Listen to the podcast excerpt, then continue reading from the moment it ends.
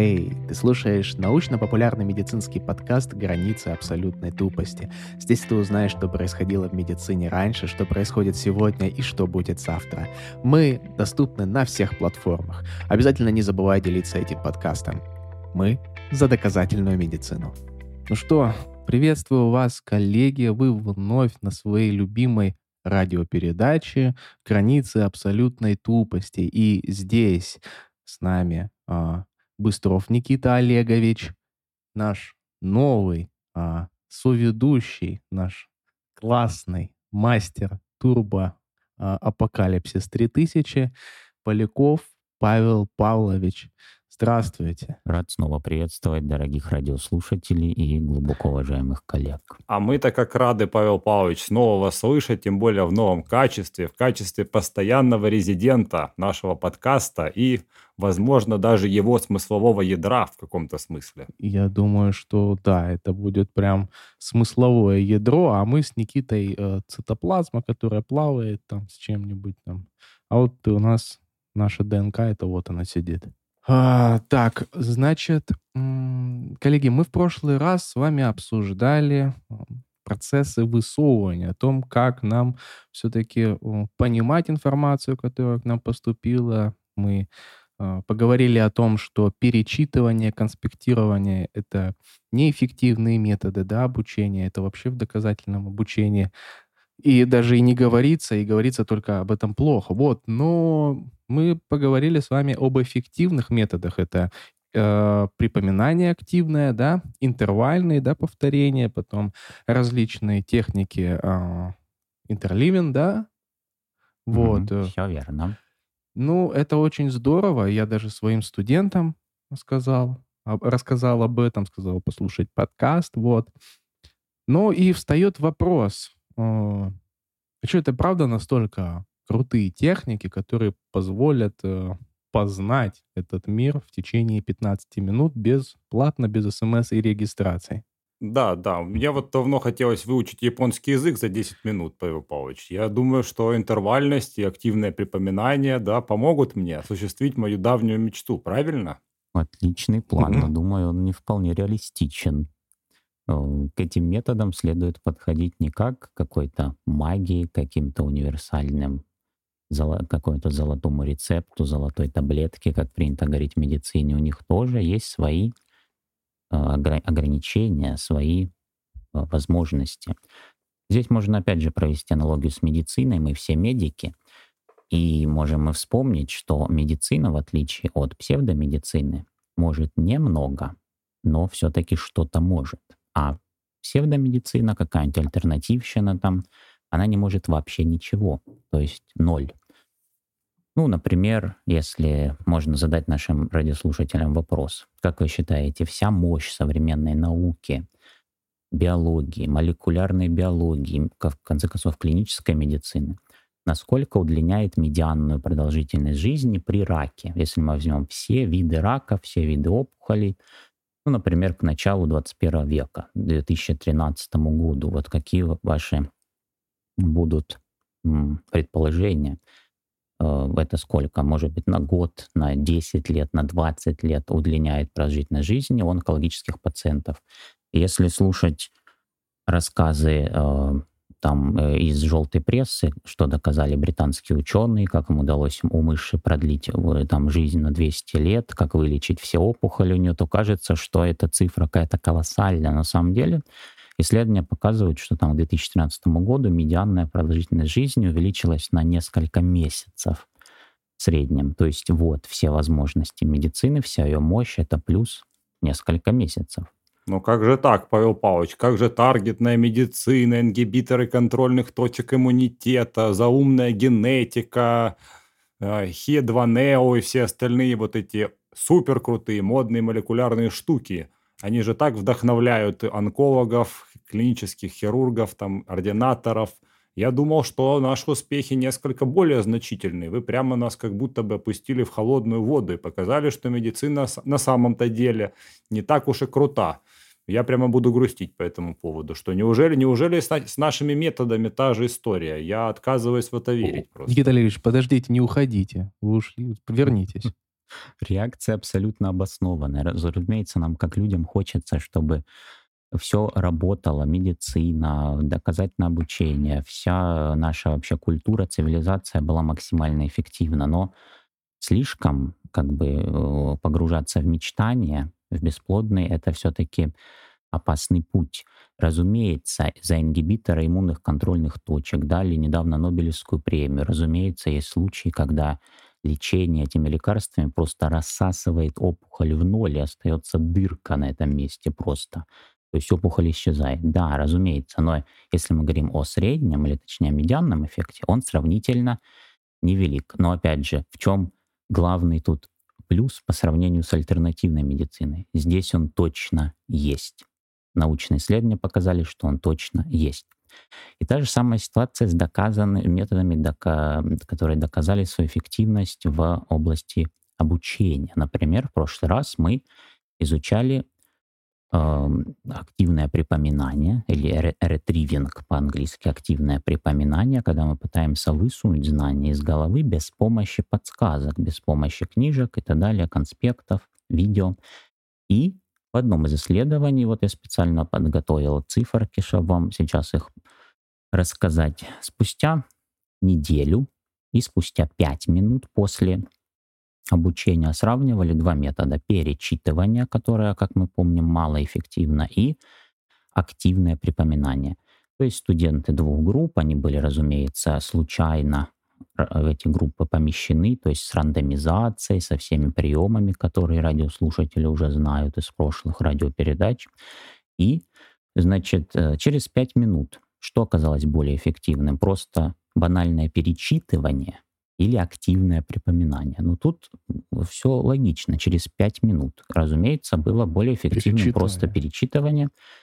83% значит, ну там чего-то там информации успешно запомнилось при перечитывании, а при активном припоминании 71, то есть 80 и 70.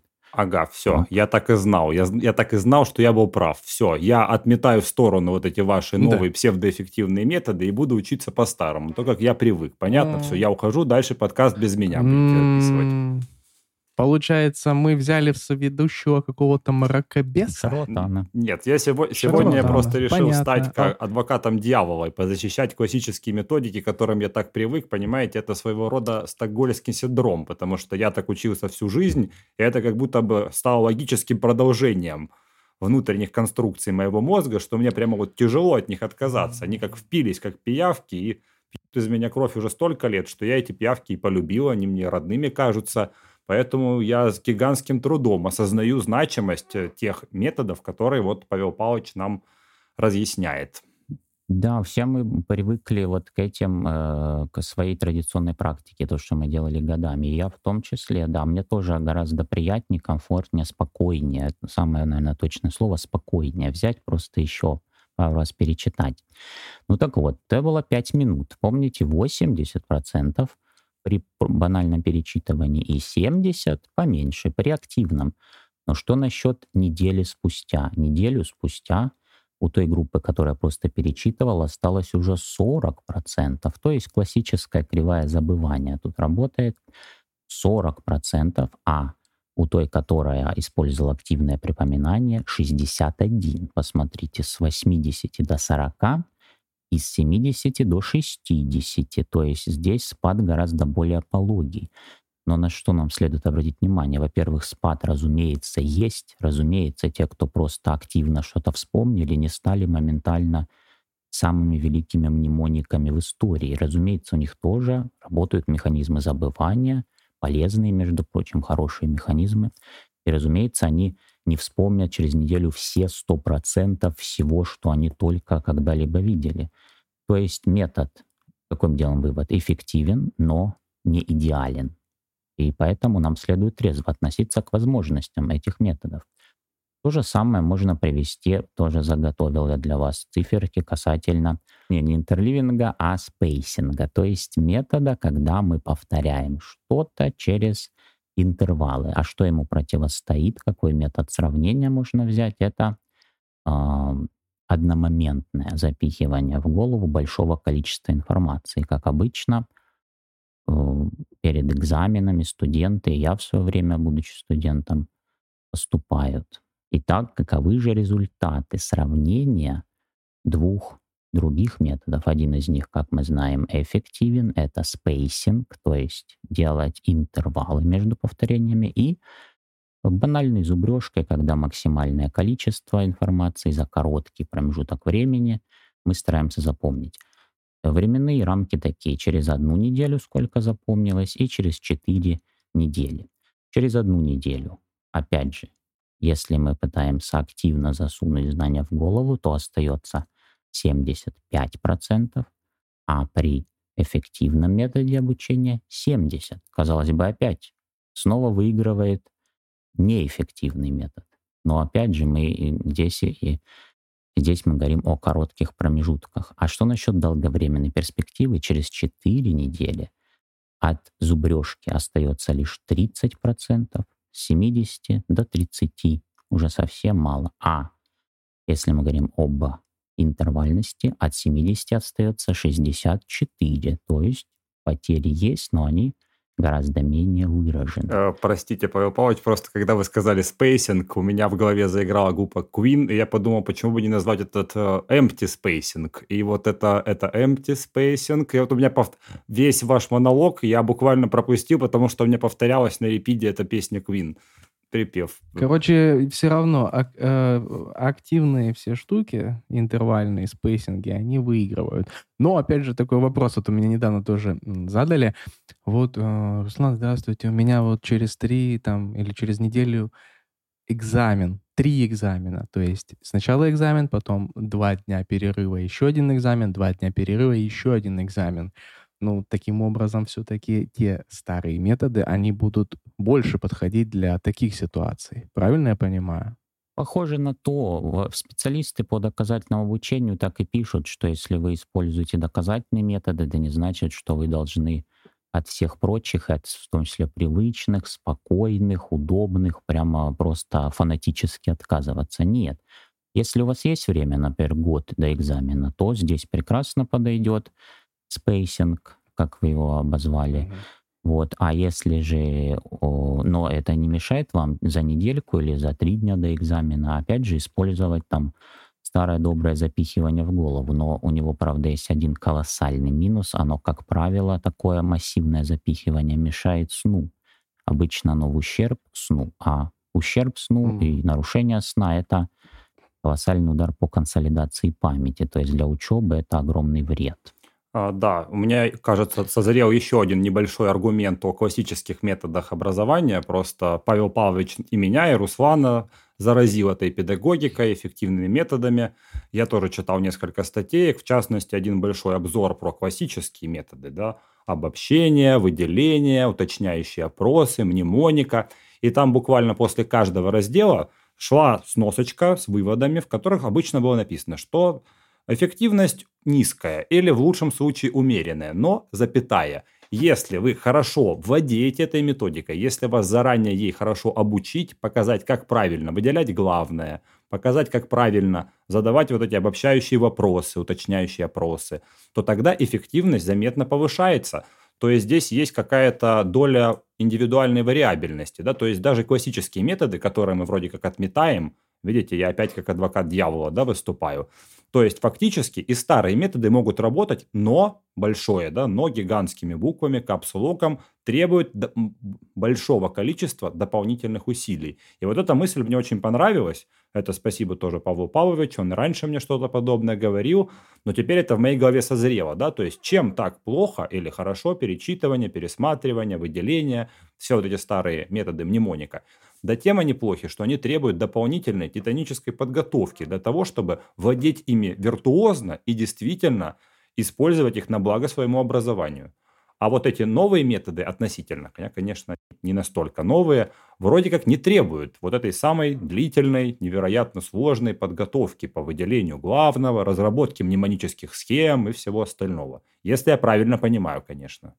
Ну, а, Никита Олегович, мне кажется, немножко даже э, затронул когнитивную нагрузку, да, вот с, особенно с новыми методами активным припоминанием. Но я про что, Павел Павлович? Вы сказали, что а, перечитывание постоянное, оно влияет на сон. А что вы можете сказать о методе, когда вы а, читаете, да, достаточно долго, весь день, потом берете учебник, кладете под подушку перед сном, и информация вся закрепляется в этот момент. Вас так не учили родители? Наконец-то мы дошли до самого вообще, до самой сути, до самого сока эффективного обучения, до магического обучения, бесконтактного даже можно сказать. Да. Под подушкой одно. Я так, я на самом деле, эта шутка была, как перед Никитой бы зашла. Но Никита там начал свои мысли какие-то. Ну, то, что сказал Никита Олегович, можно еще по-другому сказать, что есть методы, э, методы, которые э, широко известны вот в среде таких вот э, очень протюнингованных, обучающихся, то есть самых топовых студентов. Нередко можно в Ютубе встретить, например, каналы, которые такие студенты делают и рассказывают о своем опыте, как там они стали самым крутым студентом в Кембридже в этом году и набирают там много сотен тысяч просмотров. Рассказывают про свой опыт, как они рисуют майндмэпы, то есть мысленные карты. Очень известный, кстати, метод, очень расхайпованный тоже. И в чем э, их, пожалуй, главный недостаток, вот с моей точки зрения, с точки зрения профана. То есть я не, не лучший студент Кембриджа сейчас. И чтобы уметь рисовать эти хорошие майндмэпы, не, абы, не просто абы какие, а хорошие, нужна действительно высокая скиллуха, то есть порог вхождения здесь гораздо выше. Совсем другое дело — активное припоминание. То есть в какой форме его практиковать. Наука говорит нам, что в какой угодно. Хочешь, закрой книгу и рассказывай себе. Хочешь, закрой книгу, рассказывай другу. Хочешь, закрой книгу, пиши рукой, ручкой. Хочешь, печатай на клавиатуре. Главное, что не подглядывай в книгу. И все, никакой скиллухи особой тут не нужно. А результаты повышаются. Но опять же, нужно трезво смотреть на вещи. Они повышаются не настолько, чтобы сделать из нас из всех сразу олимпийских чемпионов по обучению. Нет. Это как то же самое физическая нагрузка, спорт, что лучше сидеть на диване или ходить пешком там каждый день понемножку. Правильно, второе. Но это такая практика сделает из нас олимпийских чемпионов там по легкой атлетике. Нет, но все равно будет лучше, чем ничего, чем сидеть на диване. Вот в этом э, смысле можно ну, также сказать то же самое, что и Никита Олегович. И э, в прошлой этой нашей радиопередаче вы спросили у меня, а что насчет засовывания знаний? Высовывать-то понятно, вроде бы высовывать важнее, чем засовывать, но засовывание ведь тоже важно. Ну, в прошлый раз мы отмахнулись, сказали, что засунется оно и само, и это вот в целом в первом приближении верно, но все-таки, если взять сейчас книжку на японском языке и начать ее засовывать, она все-таки сама не засунется. Этот утрированный пример показывает нам, что засовывание тоже важно. И тут Отличная вы упомянули область науки об обучении когнитивная нагрузка. Это, это просто замечательная тема, о которой можно, можно и поговорить.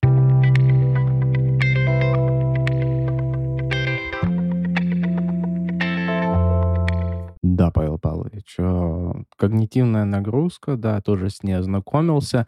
И э, со статьей, да, ознакомился и с методами, которые предлагаются использовать. Но все-таки по поводу когнитивной нагрузки, если мы говорим про а, высовывание, то это все-таки больше для субъекта, да, для обучающегося, да, то для а, когнитивной нагрузки, да, о снижении этой нагрузки, о чем мы сейчас будем говорить, это все-таки для преподавателя больше, мне кажется, подходит. Да, очень верно. Ну и я точно не могу сказать, мой взгляд смещен. Я сам преподаватель, я сам угу. писатель, а не читатель, поэтому мне книг читать не надо.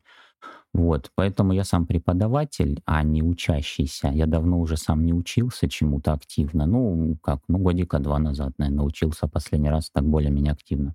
Если не считать таких вот э, эпизодических каких-то вещей.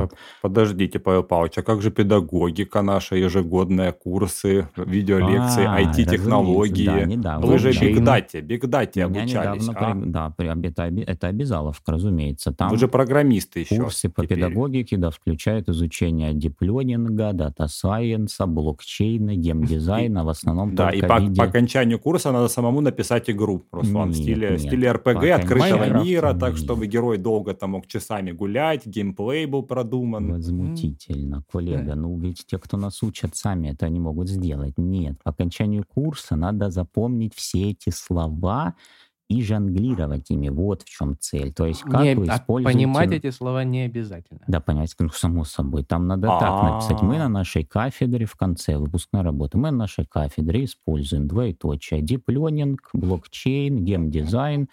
И за все хорошее против всего плохого точка. И за это вот мы получаем дипломы.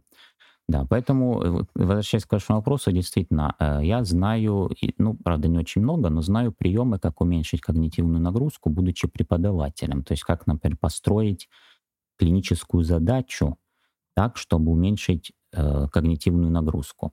В первую очередь внешнюю когнитивную нагрузку, которая, ну, наверное, наиболее мешает нормальному, хорошему образованию. О видах ее мы тоже скоро поговорим, что за внешнее, что за внутреннее. Mm-hmm, да.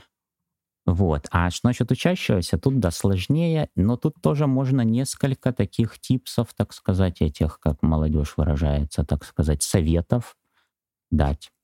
Вот. 10 самых популярных типсов. Смотрели, да, такое в Ютубе, такие эти да, видосики? Да, ну, да. Я не понимаю, И должна быть картинка такая, да. и с непонятным указанием, да, красненьким, да. в кругляшочке, и непонятно, да. зачем это сделали. Вот обвести, так жирным обвести. Жалко, да, что да. у нас нет визуального сопровождения, так сказать. Ну, вот мы можем так Никит, сказать. лицо вот. попроще сделайте, пожалуйста. Потом Я мы вам после, после радиопередачи расскажем. Расскажете да. мне потом, о чем Хорошо, Павел Павлович, то есть, ну, хорошо, Хорошо, вот про чипсы вот ваши.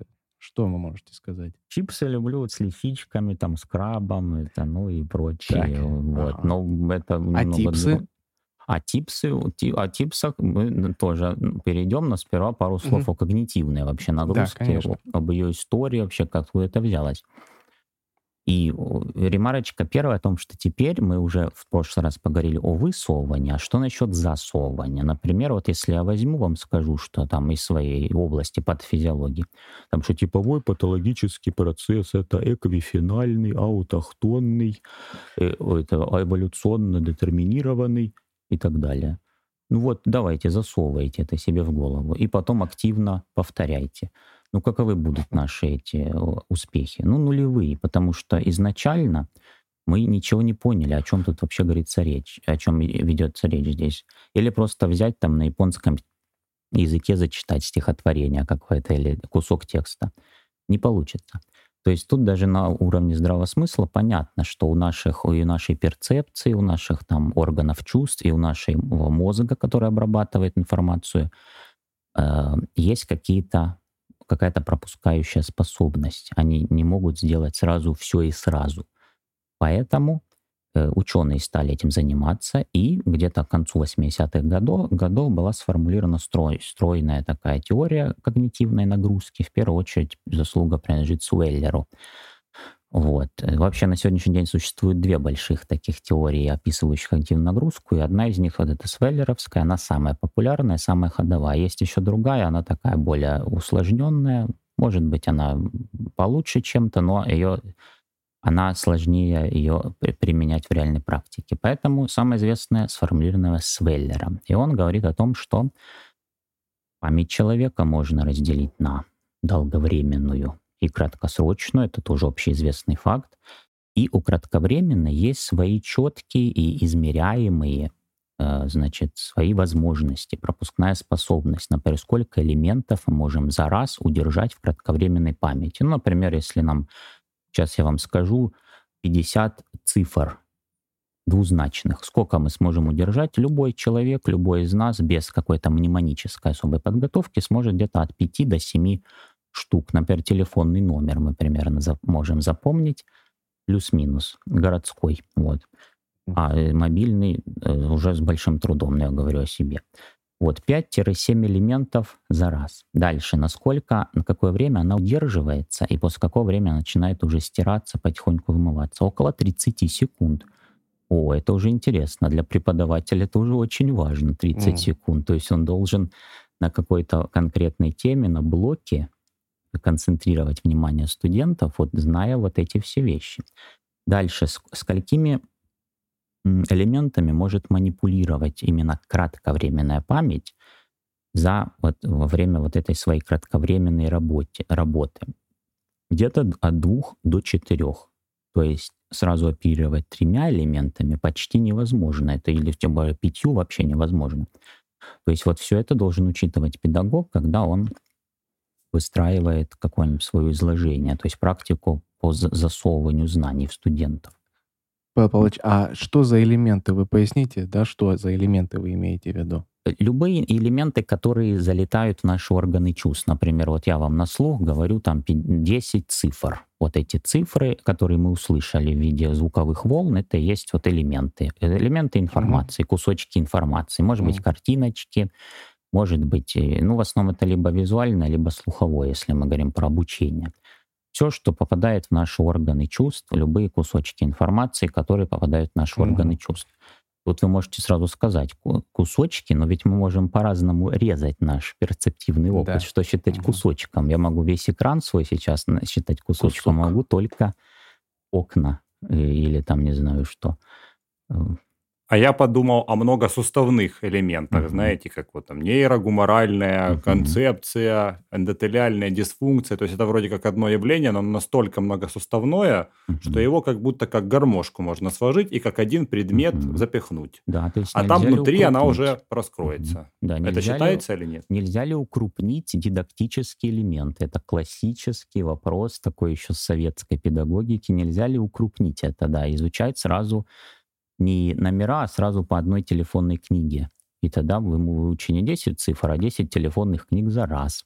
Это, это, ну, это спорный момент, но как, просто как э, такой вопрос, он вполне обоснованный. Да, почему, почему бы не укрупнить, почему бы не реорганизовать, почему бы не переписать, не видоизменить и еще, э, что еще можно тут сразу сходу, еще даже не зная ничего о когнитивной нагрузке, сказать, и нельзя ли привлечь ресурсы долговременной памяти суда, то есть максимально привлечь весь свой прошлый опыт, все, что мы уже знаем о изучаемом предмете. Ведь, по сути дела, вот совсем новых предметов, пожалуй, что и нет. Для всего мы можем найти какой-то опыт из своего прошлого прошлой жизни. А уж если говорим про медицину, там каждый новый предмет, он опирается на предыдущий.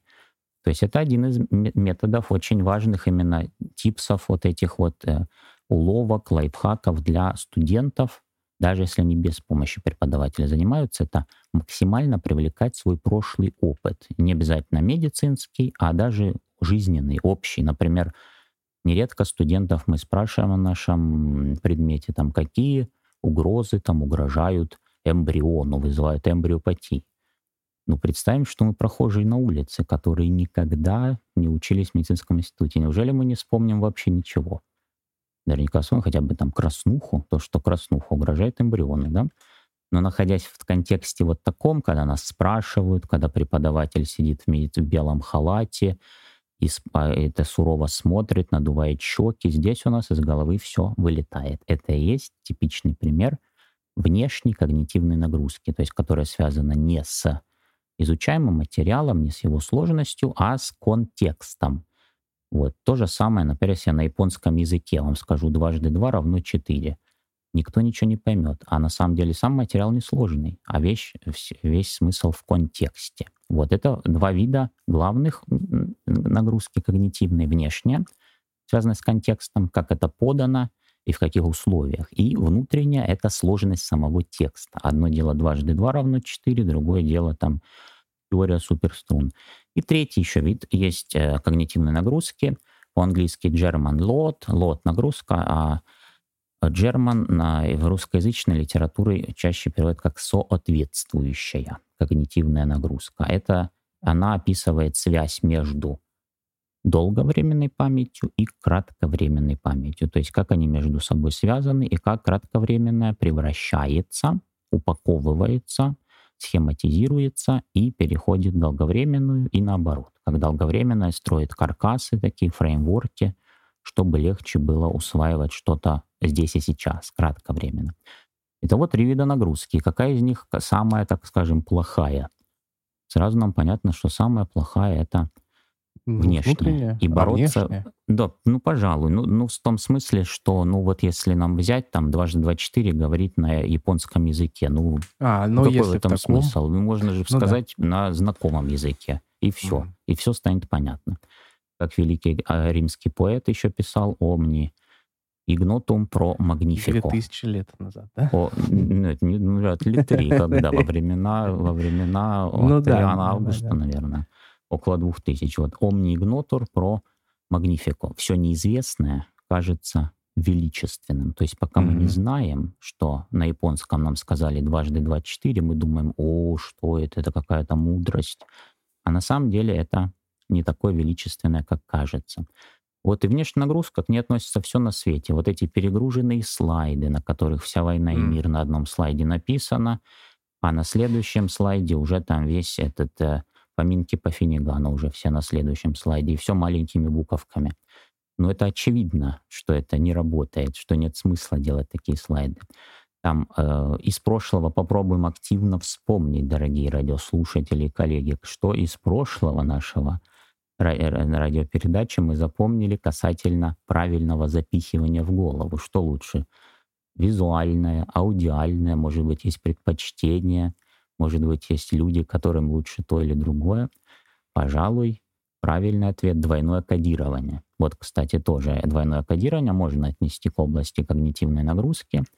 И двойное кодирование — это хорошо. Показано, что если информация поступает по этим двум разным каналам, по глазам и по ушам, и проговаривается, и написана она одновременно, то это не увеличивает внешнюю нагрузку, как это не парадоксально, казалось бы, должно увеличивать. Оно не увеличивает, оно наоборот ее, ну, как в каком-то смысле снижает, облегчает. Вот двойное кодирование — это метод, которым не только могут пользоваться преподаватели, но и студенты. То есть они сами для себя могут это использовать. Ну, то есть э, это своего рода волшебная призма, да, которая собирает цвета, ра- разные цвета в, один какой-то луч белого света солнечного, да, вот такая мне пришла в голову метафора. Пожалуй, двойное кодирование, да, может быть, если То можно было многокомпонентный тройное. синтез какой-то, да, Мгм. дает э, э, определенный бенефит, превышающий, по сути, Мгм. отдельное сложение этих компонентов, да, это Да, как это? целое это больше, чем сумма частей, как у Платона, да. Эмерджентность, да, это Эме- называется эмер- это эмер- пример- эмерджентность, да, пример кажется. эмерджентности, да, потрясающе.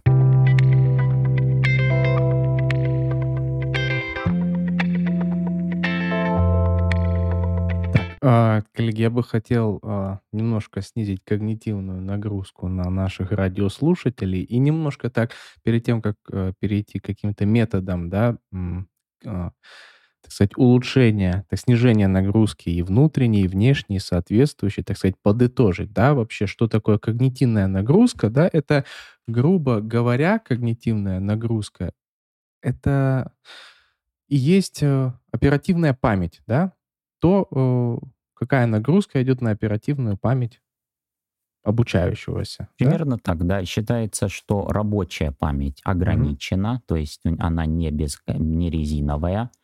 Дальше, а долговременная память, она потенциально безгранична. То есть туда можно напихать сколько угодно. Но весь вопрос в этом бутылочном горлышке. Вот как это именно Мгм. напихать через ограниченное, ограниченные входные ворота. Да, пожалуй, самая главная мысль, да, что рабочая память не резиновая, и надо точно знать, до каких пределов она Да, растягивается. и существует, а, получается, внутренняя, да, у нас нагрузка. Это, в принципе, грубо говоря, это объем, да, который поступает. Объем и сложность. сложность, да, самого материала. Внешность — это любые внешние причины, да, там, не знаю, там температура в классе, либо перегруженность Тоже, слайдов да. там, да, либо там громкий да. какой-нибудь фоновый шум, да. да. И сад, ага. Возможно, очень важный, да, аспект это еще тест anxiety, то есть переживание mm. или тревога по поводу оценок, там, успеваемости. Ну, тут сложный момент, она мешает или помогает, но, во всяком случае, она неприятна, это точно. Да, и Третья соответствующая нагрузка, я так понимаю, это угу. как чувство самой информации, как обучающий ее понимает, да, то есть... Тоже, да, очень, да, пожалуй, тоже это правильно. То есть тут важную роль играет еще и обратные связи внутри головы самого обучающего. То есть он сам думает mm по поводу своего же обучения. То есть он успешен, mm он думает, он неудачник, он достиг э, прогресса, не достиг и так далее. Вот эти все да, вещи. И, да, три вида. Да, и три как вида. же мы можем в принципе, да. А, я могу еще одну мысль закинуть, догонку вот этим вашим рассуждениям, да, очень интересным. Просто я очень долго, до, довольно долгое время считал, что сам факт работы над каким-то сложным текстом для мозга полезен. И даже если мне это было в тягость, меня уже тошнило, мне хотелось просто выплюнуть всю эту информацию куда подальше, я почему-то продолжал себя убеждать, что нет, что сам факт переработки, вот, пережевывания одной и той же информации мне поможет, что мозг поймет мои новые требования, хотя они какие-то ну, совершенно не, неадекватные были, как я сейчас понимаю. И я продолжал жевать изо всех сил, буквально как перетирая каменную пыль на зубах. В итоге я остался без зубов, ну, метафорически, конечно, и без знаний. Вот, и я надеюсь, плохо, что... Да? Как можно больше людей узнает да, об этих методах. Может быть, хотя бы кому-то я сохраню зубы, которые они могли бы растереть просто в кровь о гранит э, патофизиологии или любой другой науки.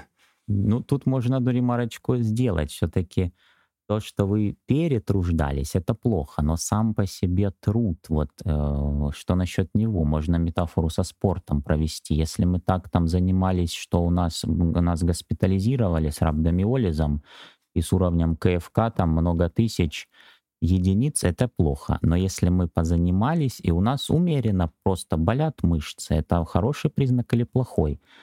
Реп хороший, хотя я не разбираюсь в этой всей практике физической культуры, но вроде бы это хороший признак. Поэтому вот как раз, да, когнитивная нагрузка как раз об этом и говорит, что перетруждать — это хорошо, но перетруждать надо умело, в меру и уметь. Вот тут тоже узкое горлышко. Чтобы уметь, надо же сперва научиться правильно. А кто будет этому учить учащихся? То есть вот все эти методы без э, хорошего учителя, они всегда чреваты вот этими ямами. То есть никогда точно не знаешь, э, чуть тут поддать или наоборот притормозить. Тут вот важен учитель. Можно привести э, слова великого Шаталова, о котором мы в прошлый раз говорили. Он всегда говорил, ученик должен учиться победно. Вот это можно взять за самую такую интуитивно понятную основу. Ученик должен учиться победно. Это значит, что если ему бахнуть самую там сложную задачу, и он ее не решил, и подумал, что он сам тупой, и что он больше ни на что не способен, это что, хорошая практика? Нет. С другой стороны, если ему дать дважды два четыре, и он это решит, и подумает, что он самый великий гений на свете, это знаменитый тогда сработает эффект Даннинга-Крюгера, когда некомпетентным э, людям не хватает компетентности понять, что они некомпетентны. То есть они не понимают, что они вообще нулевые и думают, что они великие деятели в своей области. Эффект Даннинга-Крюгера. И учитель должен балансировать. Я просто вспомнил один мем научный – там несколько картинок, раскадровок, э, как ученый попадает в ад, и к нему подходит черт и говорит, поздравляю, вы попали в ад, это ваш персональный ад, он разработан специально для вас. Вот этот человек, посмотрите на него, он три минуты почитал о вашем исследовании в Википедии, и теперь вы будете слушать его вечность. Вот, по-моему, очень хороший пример того, о чем вы говорите. И вот как раз-таки Павел Павлович и с помощью, так сказать, а, а, методов, точнее, высказывания Шаталова, это и есть решение первого, первой проблемы, да, нагрузки внутренней, от простого к сложному, правильно? Же? Да, абсолютно верно. То есть э, э, задача учителя упростить все, что только можно. Все, что можно упростить, надо упростить. Надо говорить не экви... Аутохтонность, эквифинальность, полиэтиологичность. Надо говорить, что воспаление бывает у котика, у человека и у лягушки. Вот так надо говорить. И оно примерно у них одинаковое. А, вот это уже, да, это уже получше. На самом деле смысл тот же самый. То есть, а зачем тогда вот это вот городить огород? Потом, когда они уже хорошо закрепят, что это одинаково у трех там, этих э, э, э, животных и человека, вот тогда уже можно добавить слово «аутохтонный», и может оно им понравится. Может они любят вот сложные слова, любят их произносить. В этом есть свой, так сказать, тоже это свое удовольствие, наслаждение, так сказать, добавочное. Ну вот, то есть, а что делать учащемуся? Он как может упростить? Он-то из, уже не знает всего предмета, и он не может редуцировать сложное до простого.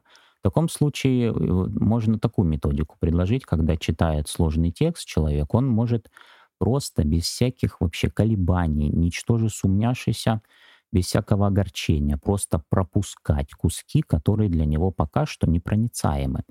Вполне возможно, что на десятой странице книги будет ответ про то, что было на первой странице. Но он до десятой еще не дошел. Если он отчается уже на первой, то он не дойдет до десятой. Поэтому можно просто пропускать эти куски, можно как-то их помечать, можно их э, копировать, если это компьютер.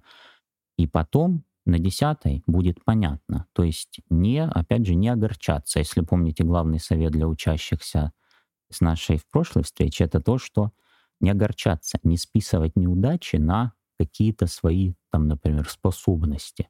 Это не проблема учащегося, это проблемы текста, что он сложный, а учащийся с ним работает и тем самым тренирует себя, становится более совершенным. А, да, мне опять пришла сегодня очередная аналогия. Э, Руслан, если что, вырежу ее. А, так вот, это похоже на восхождение на гору, как будто бы. Вот представьте себе, высокая гора, хребет, и на гору по-любому есть, как правило, два или больше пути. Один путь это лобовой подъем, буквально это очень тяжелая штука все время, всегда трудная, ты ненавидишь себя, ненавидишь туризм, ненавидишь походы, все ненавидишь. И второй путь какой-то гораздо более долгий, но с постепенным, потихоньку, небольшим подъемом. В итоге он приводит туда же, куда и первый. Вот, я всегда считал, что студенчество, ну, особенно в медицинском образовании, это как раз первый путь. Да, что будет тяжело, что мы будем лезть в лоб буквально, стирать себе ноги, бить себе лбы о камни, но в итоге мы поднимемся на этот хребет, и дальше все будет легче. А вы говорите, что нет, что это совершенно не обязательно, что можно подниматься плавно, и вы все равно подниметесь. И даже если вы что-то потеряете во времени, в качестве и в долговременных эффектах, вы только выиграете. И мне кажется, это совершенно верно. Да, вы, вы... Никита Олегович, спасибо, вырежу. Все, Павел Павлович, продолжайте. Да, очень-очень интересно. В идеале подниматься надо под руководством опытного этого альпиниста. Это вообще идеально. Он покажет, где опасности, где так наступить, где на это, на, здесь перешагнуть и так далее.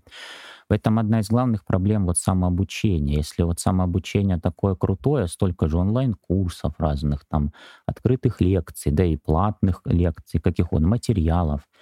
Почему нам всем тогда не бросить, не бросить университет и не стать самообучающимися? Вот поэтому, потому что сложно в конце концов, не обвинять себя, если что-то не получается. Если вот эту вот горку не удалось преодолеть, тогда мы сразу начинаем впадать вот в эту базовую ошибку там, этой причинной контрибуции знаменитую. То есть сразу приписывать себе эту неудачу. На самом деле неудача в горе. Гора объективно высокая, крутая, тяжелая, холодная и так далее. Ее все проходят с трудом.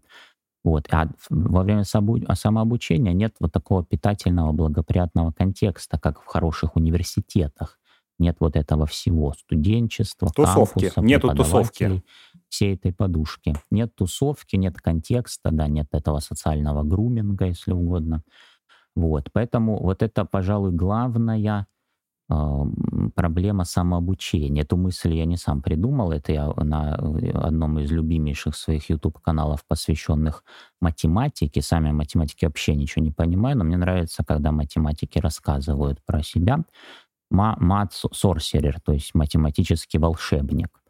Э, так называется его прям видео, одно из его видео, это главная э, опасность самообучения. И вот мысль там такая, и она очень, действительно, очень созвучна с исследованием современной хорошей психологии.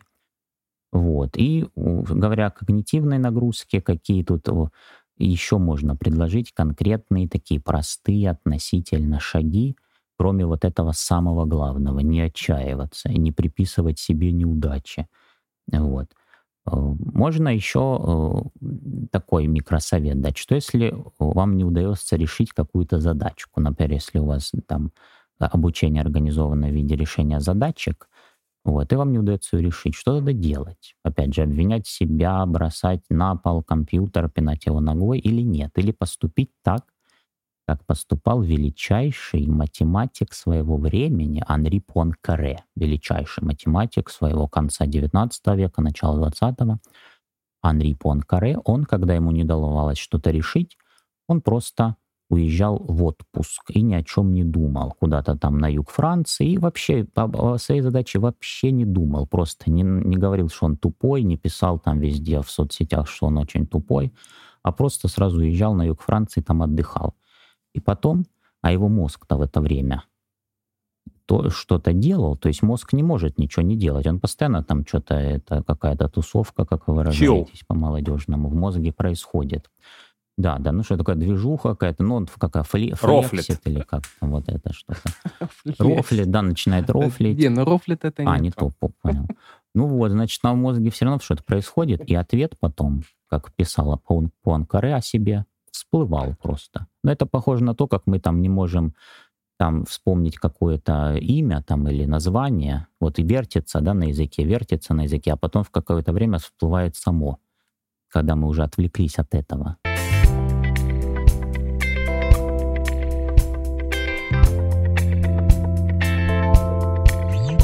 Так, ну хорошо, но это мы сейчас говорим про решение вообще внешней э, когнитивной нагрузки и со стороны э, обучающегося. Ну, еще бы хотелось бы акцент сделать на преподавателя, да, то есть на, по, повлиять именно на преподавателей, что можно сделать вот с внутренней нагрузкой, мы, в принципе, решили, от того надо как можно а, сильнее упрощать да, материал. И если видим, что обучающиеся это студенты уже готовы перейти, то можно уже давать что-то более сложное. Да?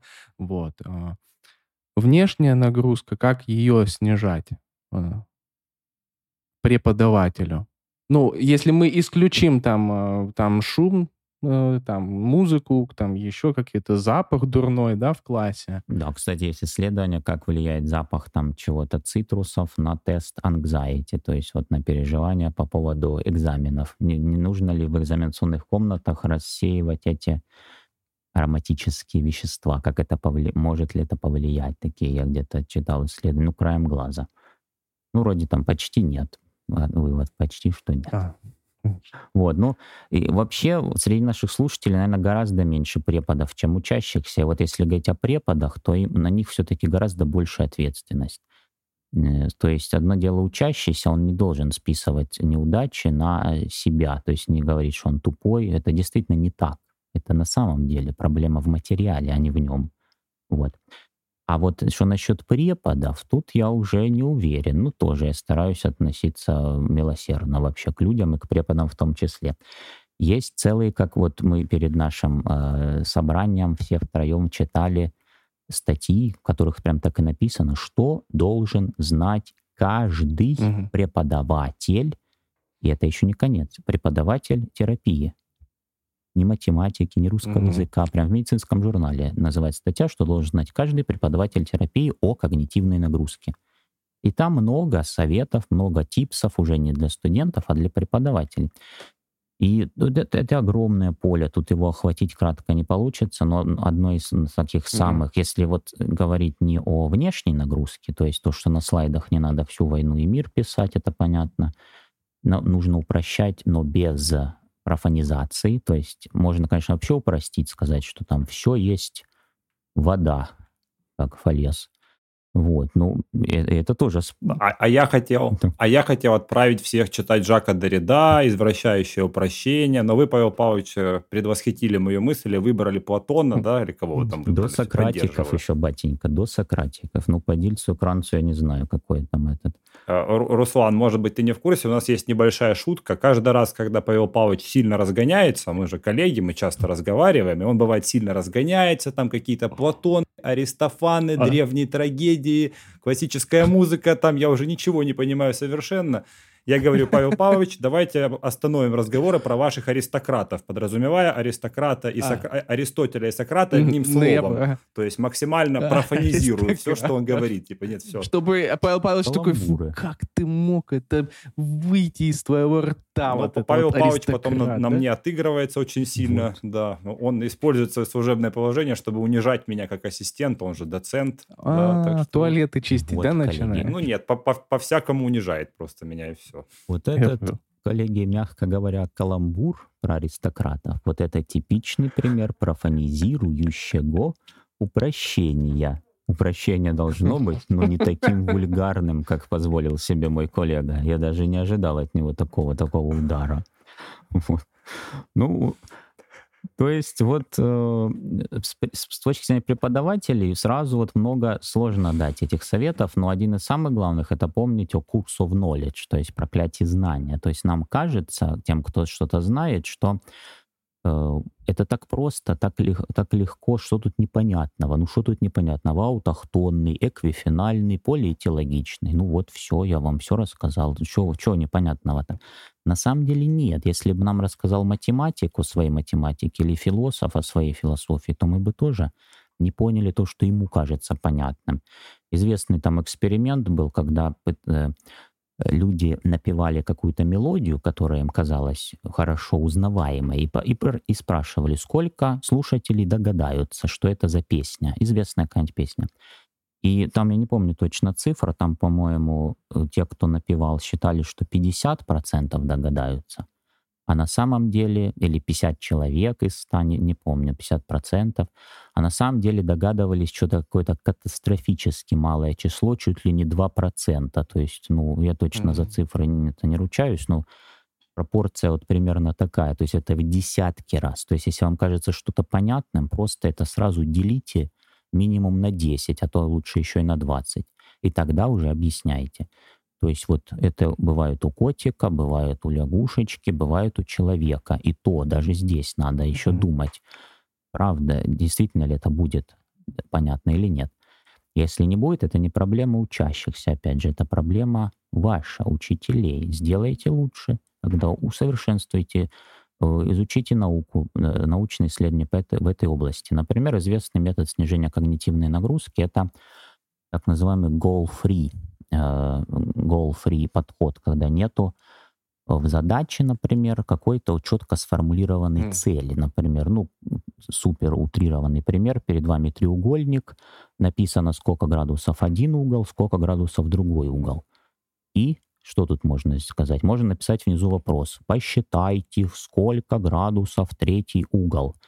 То есть вы четко задали цель, что нужно сделать. А можно просто повесить эту картинку без вопроса и просто как бы выпустить обучающихся в это поле, чтобы они вот просто посмотрели и что mm. дальше. И вот что дальше, что дальше. И они уже пусть делают, что хотят. И догадаются ли они, что это надо третий угол измерить, а может быть вообще они к чему-то придут совершенно вообще не, неожиданному для вас. Если вы помните известнейший анекдот, ну, анекдот в смысле история — о Нильсе Боре, величайшем физике в истории человечества, когда, э, когда он сдавал экзамены в институте, там его это была задачка, как измерить высоту башни с помощью барометра. Измерить высоту башни с помощью барометра. Ну, понятно, что там на высоте давление чуть-чуть меньше, да, надо измерить mm-hmm. внизу и на высоте, и по какому-то уровню посчитать. И что предложил Нильс Бор? он предложил несколько альтернативных вариантов. Например, вот так прикладывать барометр к башне, ну, как линейку, и сколько барометров поместится. А можно, в конце концов, прийти к, э, к главному этому управляющему башни и сказать ему, вот, я вам подарю этот барометр, если вы мне точно скажете высоту этой башни. Ну, задача же выполнена. Задача какая была? Скажите высоту, используя что? Барометр. Вот я взял барометр, отдал его смотрителю, узнал высоту. Все, какие проблемы? Никаких. То есть вот это тоже пример такой goal-free. Это значит, то есть без э, задачной, простите за тавтологию, задачи. Без задачной, без целевой задачи, без четко сформулированной... Отсутствующая структура. О, мы уже в Умберто Эко понесло нас, понятно. А, я пока читал эту статью, и сразу скажу, что мы здесь сейчас а, будем скоро заканчивать. Я думаю, надо будет еще сказать немного про а, нагрузку, да, соответствующую, да, которая последняя, да, что как студентам, да, можно придумать, как ее снизить. Вот, но пока я, собственно, знакомился с этой статьей, я придумал, что вот я хочу завтра попробовать рассказать, ну, клинический случай пускай прочитают, ребята, а я буду в роли некомпетентного доктора. Я буду говорить, как я буду проводить диагностический поиск, какое я буду назначать ему лечение, ну, соответственно, буду допускать вопиющие ошибки. Ну, для меня это казалось. И потом, собственно, пускай студенты попробуют догадаться, где, собственно, ошибки, мы порассуждаем, какие были ошибки, почему они были допущены. Вот, такое придумал. Интересно, посмотрим, как пойдет. Но тут, опять же, как это все реально технически организовать. Вот, то есть где это там будет что написано, показано. Очень важную роль играет эффект э, расщепления внимания, split attention. То есть если вот используя те же самые вот эти вот задачки, в широком смысле слова, не клинические, а вот любые треугольники там с углами, все что угодно — вы используете два источника информации, в которые студенты должны обращаться. То есть они должны, ну, грубо говоря, крутить головой или двигать глазами, чтобы в два разных места смотреть. Все, резко эффективность падает этого. То есть там много сложных, тяжелых деталей.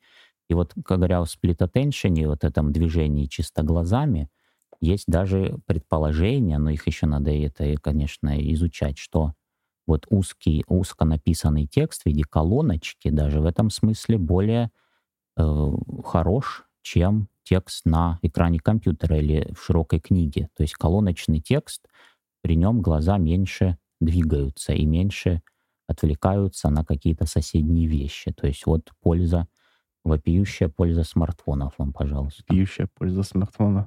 И тут я вспомнил учебник Гальяна, где вообще много. Вот. Да, в Гальяне тоже. Я когда впервые вот это прочитал, вот про это, про узость текста, тоже мне пришел в голову Гальян. Но там еще сбоку и пустые места для пометочек есть. Вот пометочки, кстати, тоже пустые места для пометочек. Это к вопросу о третьем виде нагрузки соответствующей. То есть как максимально два вида памяти сблизить между собой. Рабочую, которая не резиновая, и долговременную, которая, ну, наверное, резиновая или, по крайней мере, очень-очень большая. Вот, как их сблизить? Например, вот используя уже имеющиеся знания и пытаться активно, специально, творчески их связывать с тем, что уже есть. То, что, то, что мы сейчас изучаем, новое, что-то новое. Ведь наверняка связей много, и, и можно напрячь голову и попытаться хотя бы парочку найти. Ну вот просто в качестве интеллектуального упражнения, просто так. А на самом деле это должно увеличить вот эту вот соответствующую нагрузку, а ее увеличение — это скорее позитивный момент, чем негативный. Вот внешняя нагрузка, ее увеличение — это э, малопродуктивно пихать в слайды всю войну и мир. А вот такая нагрузка, она скорее позитивна. То есть надо одну урезать и в ее место вставлять вот эту другую.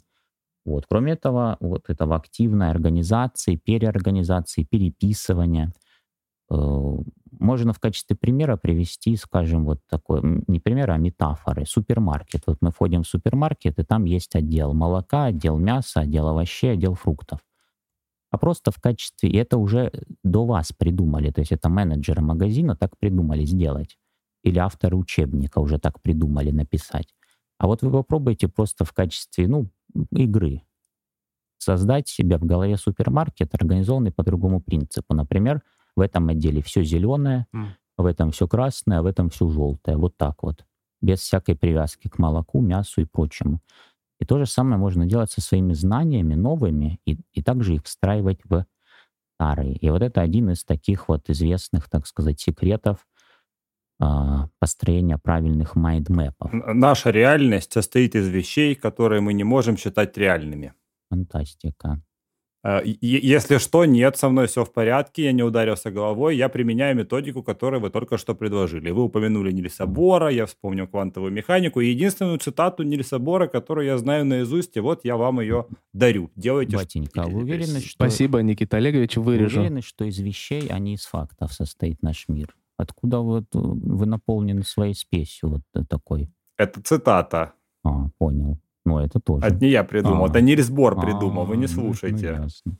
Это Нильс Бор сказал. А, ну, понятно. Ну что, это, наверное, было, так сказать, был один большой выпуск, который мы разделили на два эпизода, да, чтобы не перегружать вас, да, информацией, объемом. Вот, а ссылку на исследование, которое акцентировано на действия преподавателя на снижение различных видов нагрузок, я скину ссылочку, да, в описании. Еще много интересных ссылочек будет. А, доступно также ВКонтакте и Телеграм-канале. Вот, все ссылочки будут. И с вами был Руть Руслан Сергеевич, был с нами Поляков Павел Павлович и Быстров Никита Олегович.